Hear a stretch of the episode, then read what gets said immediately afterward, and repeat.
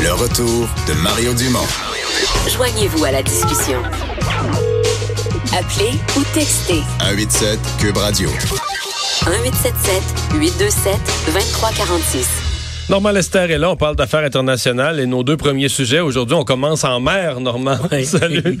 Euh, comment interpréter ce qui s'est passé aujourd'hui entre un- deux bateaux de, de- de guerre, ni plus ni moins, euh, américains et russes, qui sont passés très, très proches l'un de l'autre? Oui, et, et ils étaient à peu- les Américains disent 50 pieds et les Russes disent 150 pieds l'un de l'autre. D'ailleurs, vous allez sans images, doute voir. les images, Ben oui. plus proche que 150. Oui, là. vous allez voir euh, les images à la télévision. Alors, et- ben on le sait, il y a eu au cours euh, l'année dernière, euh, rappelez-vous, il y a des bateaux de guerre américains qui ont frappé des pétroliers et tout ça dans cette même région-là du monde. Donc, euh, apparemment, euh, la mer des Philippines et la mer euh, de Chine méridionale, là, c'est, je veux dire, c'est très achalandé. C'est une, là, il faisait une des beau. grandes voies. Il Il faisait beau, tout ça. Alors, qui a voulu provoquer l'autre?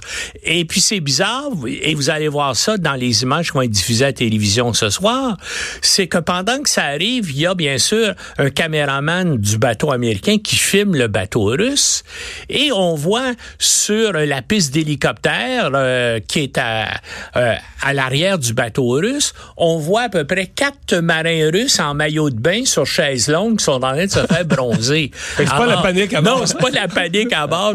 Attention, alerte générale euh, à vos postes de combat.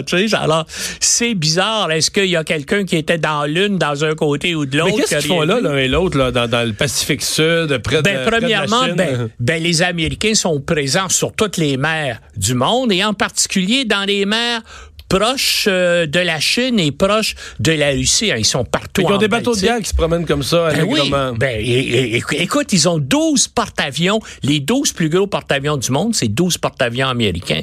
Euh, hein, c'est... euh, Ça vient avec une armada. ben euh, oui, ben ça vient, chaque, chaque porte-avions est accompagné de sous-marins, de croiseurs, euh, de euh, destroyers lance-missiles. Là, on, on parle d'une quinzaine de bateaux.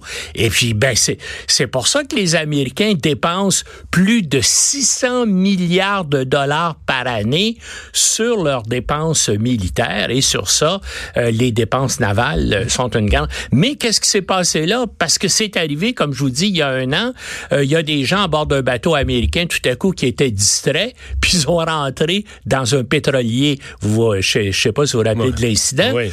Alors, est-ce que c'est la même chose? Moi, j'aurais tendance parce que personne n'a intérêt là, à ce qu'il y ait une provocation, puis on rentre les uns dans les autres, puis je vois pas pourquoi les déclencher, Russes... déclencher la Troisième Guerre Ben mondiale oui. avec un accident Mais de c'était bateau. pas euh, certains comparaient ça à un, un Tepa game, là, genre le premier qui se tasse, puis là les deux s'en allaient dans le même dans la même direction, puis euh, Mais ça comme je dis, convergeait. surtout ce qui est bizarre, c'est les marins russes qui est en train de se faire bronzer à l'arrière euh, euh, du bateau. Puis qui se sont même pas levés au moment non, de la... non, ils sont même pas levés. Ouais. Ils regardaient un peu le bateau américain et c'est tout. Euh, attaque de pétroliers euh, dans le dans le Golfe, ça continue là, de, de Ben, il y a eu un rapport là, qui a été euh, préparé à la fois par l'Arabie saoudite, les Émirats arabes unis et la Norvège. Chacun avait des bateaux qui ont été parmi les quatre bateaux qui ont été attaqués. Puis ils disent que c'est ça a été le fait d'un d'un adversaire étatique. Donc Ouais, parce que là, un- ouais, reportons-nous. Une des questions qui se posait, c'est est-ce que c'est l'Iran ou est-ce que c'est des Iraniens quelconques d'un petit groupe non contrôlé par personne, d'un petit groupe? Mais euh, eux autres disent que leur enquête, mais ils n'ont pas voulu mentionner personne, puis ils n'ont pas dévoilé de preuves. C'est ça qui est embêtant. Ils ont juste dit que il y a sans doute euh, un acteur étatique qui était derrière l'attaque. Maintenant, donc, pourquoi donc ça, ça veut dire plus l'Iran L'Iran. qu'un petit groupe terroriste. Ben, c'est ça, c'est ça. Mais est-ce que moi, en tout cas, j'avais dit aussi peut-être qui a intérêt à provoquer une guerre entre les États-Unis et l'Iran? Il y a Al-Qaïda puis l'État islamique euh, qui ont aussi des moyens assez importants. On l'a vu, ils ont attaqué le World Trade Center en 2001, donc ils ont des capacités opérationnelles. Mais là-dedans, ce qui est étrange, et c'est dans ce rapport-là, c'est que ils ont déterminé que c'est des mines magnétiques qui avaient été mis par des plongeurs de combat et tout avait été étudié et ça avait été mis à peu près sur la ligne de flottaison et dans un endroit Donc, ils ont mis où des on mines pouvait- magnétiques oui, sur, sur le bateau, le sur le pétrolier, bateau, euh. mais ils l'ont mis juste près de la ligne de flottaison pour pas que ça cause le bateau, pour pas que le bateau coule. Puis ça a été mis dans des endroits sur les bateaux où c'était sûr qu'il n'y avait pas de marins dans ce coin-là. Donc, on a voulu faire peur, on n'a pas voulu tuer personne et même les, euh, les gens qui ont analysé, les spécialistes ont dit, ils ont même choisi l'endroit pour mettre la mine magnétique afin qu'il n'y ait pas du mazout qui fuit, puis que ça, fait, que ça, que ça crée un problème de pollution euh, euh, maritime. Donc, c'est quelqu'un qui semble avoir voulu faire de la provocation sans, Sans tuer personne, sans conséquence. Et qui pourrait faire ça dans la, dans la région? C'est ça qui est bizarre. En tout cas, le mystère est toujours là. Euh, Normand, le dossier Mexique et États-Unis, euh, c'est c'est loin, c'est loin d'être terminé. Ben la là, ça déclaration évolue. des tarifs, parce que là, on est, on, quoi, on veut déclarer l'urgence? Ben oui, on va décliner. Non, mais cet après-midi même, parce que Trump s'en revient d'Europe actuellement, il a tweeté à bord euh, de Air Force One là, Il en a, le- il a le disant- temps de réfléchir en Oui, avion. Là. ben, Oui.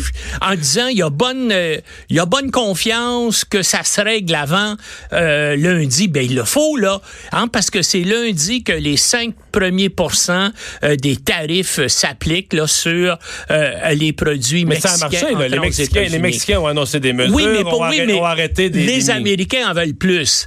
Euh, ce que les Mexicains ont accepté de faire, c'est de déployer 6 000 militaires le long de la frontière avec le Guatemala, afin bien sûr d'empêcher les Guatémaltèques de se précipiter, de passer à travers la frontière C'est la mexicaine frontière pour se sud, rendre aux. États-Unis, c'est ça. Mais il y a ces trois, ben, il y a le Guatemala, mais il y a le Honduras et le, et le Salvador aussi. Et ces gens-là passent à travers le Guatemala pour se rendre au Mexique. Maintenant, est-ce que ça va endiguer complètement le problème? Ben, ça va probablement le diminuer. Mais les Américains demandaient d'autres mesures à ces gens-là. Et là, c'est toujours en train de se négocier. Puis il semble que euh, ça, ça a été communiqué à Trump et ça, ça ne le satisfait pas, ces 6 000 militaires-là. Il veut en avoir plus. Mais en tout cas, il faut que ça Mais se règle confiant- rapidement. il est confiant Oui, d'avoir quelque chose Il a, il a envoyé un tweet en disant qu'il est confiant. Puis nous, ça a des conséquences parce que l'accord Mexique-Canada-États-Unis est actuellement devant le Congrès qui va bientôt se prononcer là-dessus. Alors, si tout à coup il y a une guerre des tarifs qui commence avec le Mexique, bien sûr, euh, cet accord-là avec le Canada et le Mexique, ça va complètement tomber à l'eau. Il y aura pas. Et, et donc, pour nous, ça va avoir des répercussions économiques négatives aussi, là, si jamais ils réussissent pas à s'entendre d'ici lundi. Euh, quelque chose à dire sur euh, le jour J en Normandie, la façon dont ça a été célébré? Parce que M. Trump a plutôt bien fait ça quand même pendant toutes ces oui, journées. vous avez vu. Ben, euh, quand il, a envoyé- ben, il a continué à envoyer des tweets, il a continué à accorder des entrevues à Fox News où il insultait ses Ouais, ennemis. mais sur place? Mais sur place, il lisait des textes tout le temps. Je sais pas si vous avez vu, il était toujours devant un, un- un espèce de livre noir, là, puis il lisait son texte. Mélania, il avait dit là, je suis avec toi, tu, tu lis tes textes, puis tu niaises pas. Mais, mais dans le fond, lui, ce qu'il voulait, c'est la pompe, le prestige d'être reçu au palais de Buckingham avec la reine d'Angleterre, de participer à un souper de gala extraordinaire avec tout. euh, Mais ça, il a aimé euh, ça terriblement. Ben être oui, ben être c'est reçu ça. par la famille royale. Ben oui, c'était pour ça. Puis dans le fond, il s'est rien négocié là-dedans. Et c'est sûr qu'il fallait aussi commémorer euh, l'anniversaire du débarquement de Normandie. Et ça, donc, mais euh, tout ça, dans le fond, c'était des images vidéo pour augmenter le prestige de Trump vis-à-vis, bien sûr, ses partisans aux États-Unis.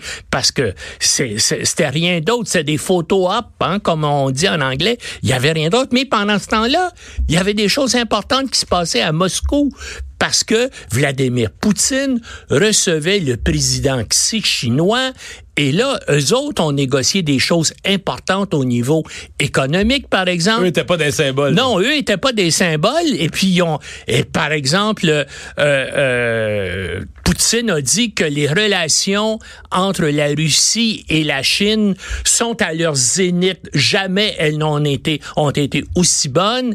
Et puis, Xi a parlé de Poutine comme son meilleur ami.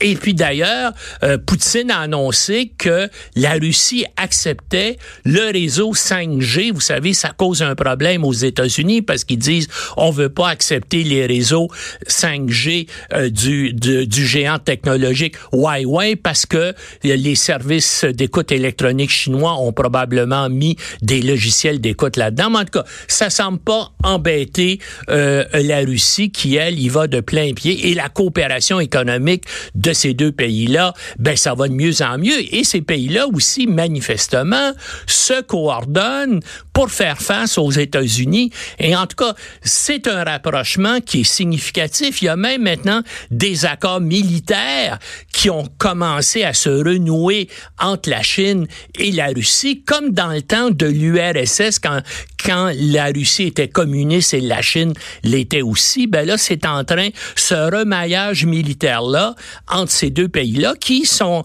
sont des pays extrêmement importants. Donc, deux pays nucléaires et deux pays aussi avec les armées et certaines des marines les plus puissantes euh, de la planète. Ben, on a vu avec l'incident qui s'est passé dans la mer des Philippines.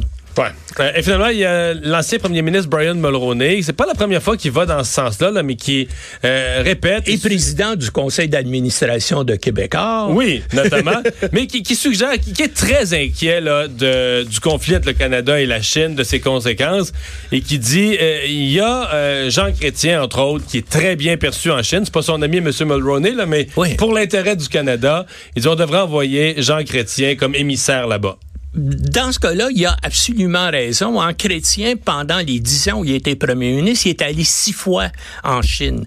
Et depuis ce temps-là, ben, euh, chrétien fait partie d'un grand bureau d'avocats, euh, Dantons, et il est allé aussi à maintes reprises euh, faire des négociations en Chine. Donc, c'est c'est l'homme politique canadien qui a probablement Les meilleurs contacts. meilleurs contacts avec aussi euh, euh, euh, son gendre André Desmarais, qui a marié la fille de, de Chrétien. Ben, Power Corporation et les Desmarais, eux aussi, sont en Chine depuis maintenant le début des années 80. Et ont des entrées exceptionnelles, ben oui, c'est ça. Puis ils ont un maillage avec les, les hauts dirigeants économiques de ce pays-là. Et donc, ces deux types-là, effectivement, maintenant, est-ce que ça va changer euh, l'attitude des Chinois? Moi, je dis, ben bravo, essayons ça. En tout cas, c'est les deux gars qui ont le plus de chances de réussir. Mais d'après moi, euh, la possibilité que ça donne des résultats sont faibles parce qu'il y a toute l'affaire de du, du géant euh, technologique Huawei et de sa vice-présidente Meng Wanzhou Ouais, mais là, qui est t'as- T'as-tu vu les nouvelles là-dessus? Là, on dit maintenant que ça sera pas réglé avant 2020. oui, ben c'est Ça veut dire qu'elle, là, Ben oui, tout ben, oui, mais elle aime ça être à Vancouver puisqu'elle venait chaque année. Il y a Ouais. deux, il y a, euh, euh, elle, venait avec ses enfants plusieurs fois par année à Vancouver. Là, elle est obligée d'y rester à plein temps. Mais disons-le, tout ça, ça me semble être un aspect des négociations tarifaires entre la Chine et les États-Unis. Et si jamais il y avait un accord, d'ailleurs, euh, Trump lui-même a laissé entendre à deux reprises là que euh, euh, tout ce qu'il avait décrété contre Huawei, ça pourrait disparaître si on s'entendait avec Pékin. Mais c'est pas dis- sûr mais que dis les globalement, s'il y avait une entente commerciale États-Unis-Chine, tout le reste, incluant les problèmes canadiens, ça pourrait se déstresser Ben, un en tout peu. cas, euh, probablement qu'ils décideraient d'abandonner leur demande d'extradition de Huawei, trouveraient un prétexte quelconque. Et ça calmerait, Et puis, bien sûr, euh, ça calmerait les tensions avec Monsieur, euh, le Monsieur Canada. Trudeau, Monsieur Trudeau serait content. Ouais. Je Mais en tout cas, soulagé. Ben, en tout cas, c'est une bonne idée d'envoyer euh, André Desmarais et puis euh, Jean Chrétien s'ils acceptent de le faire. Mais pour l'instant, ils n'ont pas, euh, ils ont pas réagi. hein. Mais je pense pas que ça leur a été. C'est c'est Trudeau, et juste Oui. Justin Trudeau, juste le premier ministre du Canada qui pourrait leur donner un mandat Ben d'émissaire. ben oui, c'est ça. ben on va le voir parce que le G8 qui va avoir lieu bientôt, il est prévu que Trudeau rencontre le président Xi à cette occasion-là. Alors, est-ce que ça, ça va aider? Moi, je pense que les Chinois euh, ne céderont pas parce que euh, euh, euh, Meng Wanzhou est, un, est, est- est la fille du président Ouais. Huawei, qui est un ancien militaire chinois, qui est près justement du président Xi. Alors tant que cette tant que cette femme-là va, va, va être détenue au Canada ou, ou va être en, en- en liberté conditionnelle au Canada, euh, euh, euh, je pense pas qu'il euh, va y va avoir un- une ouverture. Puis ça, ben c'est malheureux pour les deux Canadiens qui sont probablement totalement innocents et qui actuellement moisissent dans des euh, prisons chinoises accusées d'espionnage. Mais bien sûr, c'est simplement des représailles Ces, gens-là ne sont doute pas euh, livrés à, à, à des activités comme celle-là. Normand, merci beaucoup. À la semaine prochaine. On s'arrête, on va à la pause. Dans un instant, on va parler de sport.